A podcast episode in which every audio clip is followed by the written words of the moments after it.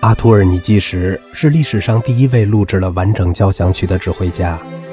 这位柏林爱乐乐团的第二任总监出生于匈牙利，在维也纳音乐学院的学习成绩不俗，作曲、小提琴和钢琴演奏都得了奖。他同时还在维也纳歌剧院追随过瓦格纳、李斯特、勃拉姆斯和威尔第的诠释。1878年，尼基什移居莱比锡，成为莱比锡歌剧院第二指挥。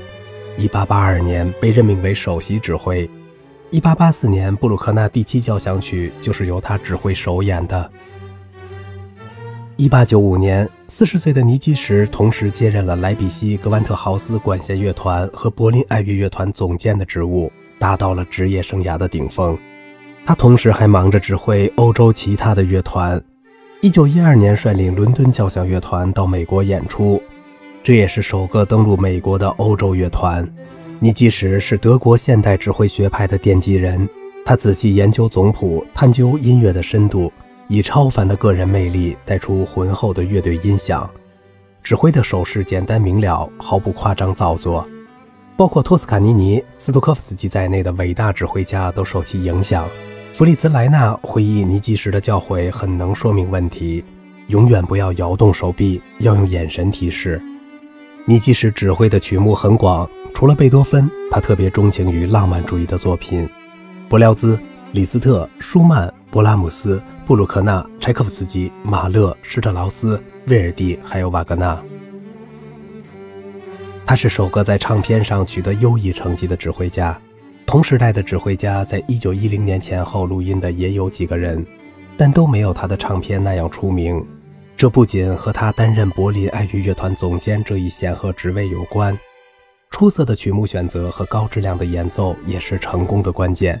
尼基什的录音都收录在这套 Symposium 发行的 CD 中，包括莫扎特的《费加罗的婚礼序曲》，录音史上的第一个完整交响曲《贝多芬命运》，艾格蒙特序曲，韦伯的《自由射手》和奥波龙序曲。伯辽兹的《罗马狂欢节序曲》，李斯特的《匈牙利狂想曲第一号》，这些录音都是在简陋的条件下完成的。乐团的编制被缩减，乐团的排列也和正常音乐会时完全不同。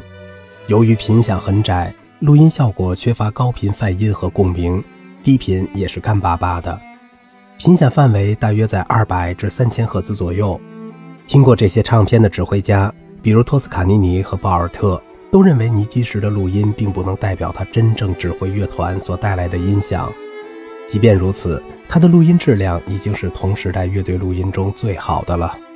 我们从中还是可以得到一些收获的。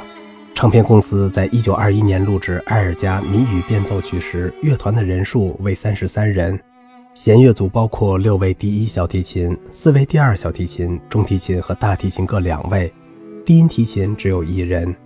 尼基什的乐团人数是否更多，我们不得而知。但通过录音感觉，声音还是颇为真实的。他在录音中指挥了柏林爱乐乐团和伦敦交响乐团，虽然两者在水平、技巧、风格和细节处理上有所不同，但在尼基什的棒下，听起来没有太大的区别。伦敦交响乐团的许多首席都是著名的独奏家，尤其是木管组，他们都具有强烈的个性。相比之下，柏林爱乐乐团的木管组则更具备优异的合奏水平。铜管方面，英国乐团的音色更明亮。尼基什在指挥莫扎特、贝多芬等古典作品时非常现代、有节制，使用正常的速度和不太夸张的力度变化。即使以今天的标准来看，也是合乎逻辑的。唯一带有浪漫痕迹的是弦乐的滑音，这在伦敦交响乐团的录音中更为明显。这是古老演示的一个标志性信号，在许多浪漫派的演示中都能发现这个信号。它一直持续到二战后，现代派占据绝对统治地位后才逐渐消失。你即使指挥浪漫派作品，还是具有浪漫主义的作风。表面上看似不受严格的节拍和力度标记的限制，实际上却突出了乐曲的情感和精神。他似乎很纵容手下的乐手，使用极大的力度变化。突然的速度变化，通常是渐慢。李斯特的 F 小调匈牙利狂想曲，给了尼基什充分展示他所具有的民族气质的机会，而乐团出色的技巧也得到了很好的发挥。在执掌柏林爱乐乐团二十七年后，尼基什于1922年去世，柏林爱乐乐团迎来了新的总监福特文格勒，他的任期更是长达三十二年。录音技术在二十世纪二十年代也小步进行到电气时代，录音信号被放大，频响更宽，有不少浪漫派的大师为他们的历史留下了最后的一笔。好了，今天的节目就到这里了，我是小明哥，感谢您的耐心陪伴。